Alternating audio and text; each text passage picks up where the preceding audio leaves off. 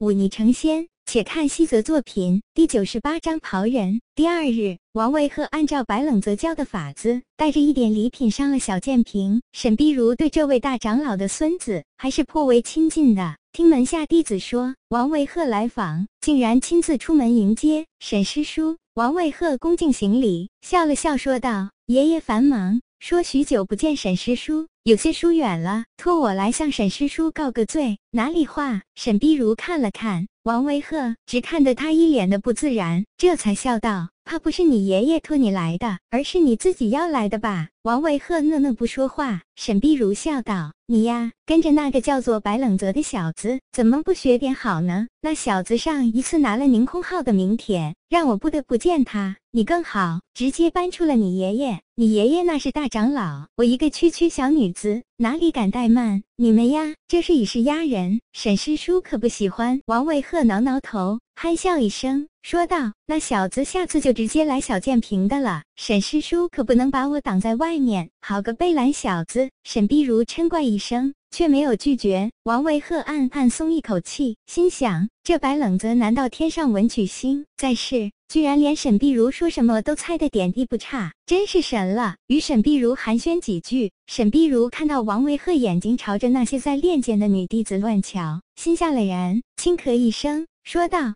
贤侄莫不是看上了我小建平的哪位女弟子？王伟鹤脸一下子红了，低下头不敢回答。沈碧如却笑道：“无妨的，若是其他人来，我或许会拦着，搞不好还要将之赶跑。可你却不同。”王伟鹤抬起头来，不明白沈碧如为何对自己轻言有加。且不说你爷爷与我乃是师兄妹。单说你这小子，你的人品我是喜欢的，练的又是守护山门的符坤剑。即便我门下哪位女弟子嫁给了你，那也是在这岷山之中。我想什么时候见就能见到，不至于太过牵挂。王卫鹤点点头，心里暗喜，正想着要不要说出来，却远远的看到两道倩影朝这边走来，正是昨日一同吃饭的苏心姿和一位绿衫女子。苏心姿看到王卫鹤，眼睛里带着几分欣喜，在看到沈碧如之后，却赶忙拘谨起来，恭恭敬敬的道了声师尊。沈碧如淡淡答应一声，看了看王维鹤，笑。道：“你莫不是看上了这苏心姿？”王维鹤没敢回应，沈碧如却仿佛看穿了他的心思一样，笑道：“我还以为来这小建平的男子都是为了那夏雪明而来呢，现在看来，牡丹虽然娇艳，但芍药也有七分芳呀。也罢，若你真的喜欢他，而他又对你有意，我这做师叔的是不拦着的。”此话当真？王维鹤喜出望外，可是刚说完就意识到自己失言，立刻低下了头，哈。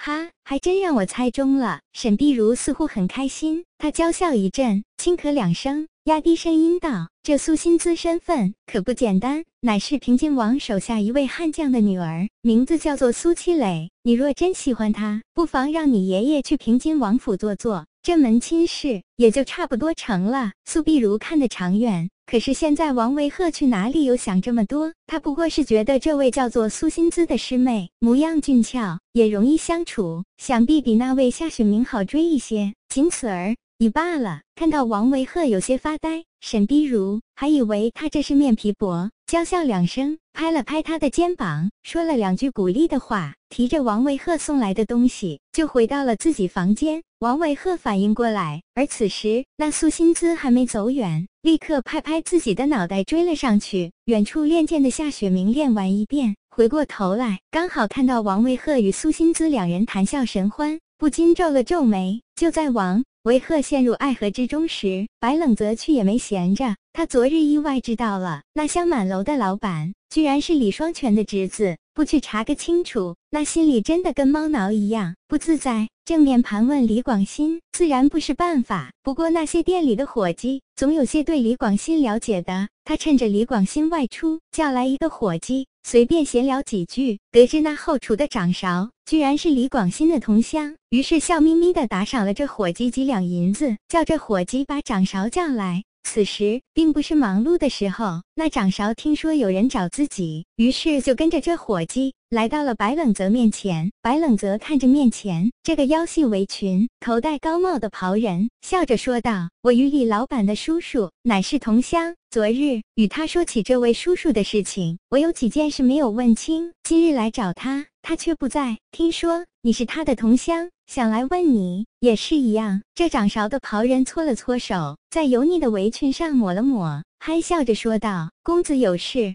尽管问，俺知道的一定告诉你。”好，白冷泽指了指身边的椅子，说道：“坐下说，你与这里老板的老家是在哪里？”俺老家在齐州。齐州。白冷泽眼睛一眯，这齐州刚好在林州以北，平津之地以南，而现在李双全去了林州，这李广新却来到了北地，这算是巧合吗？李老板家里以前是做什么的？哦，李大哥。以前家里就是种田的，后来年景不好，他外出闯荡，回来之后据说发了财，就带着我们几个老乡一起来到这北地了。白冷泽点点头，可知道他去了哪里闯荡？这个俺不知道，只知道那年一起去的有好几个同乡，回来的却只有他和他叔叔。哦，对了，他和他那个叔叔回来后，两人似乎闹了些不愉快，后来他叔叔就去了外地了。走的时候拉了好几车东西，用篷布挡着，也不知倒是什么。白冷泽眼角一抽，笑了笑说道：“那李老板呢？他后来便带着你来到了这北地。他叔叔走了之后，他离开了一段时间。”回来的时候身上都是伤，这才叫着我们几个从小玩到大的朋友来了北地。白冷泽点点头，又笑着问道：“你叫什么名字？怎么没听李老板说起过？”俺叫牛大壮，你在后面帮厨？不是，俺是主勺。别看俺粗鲁。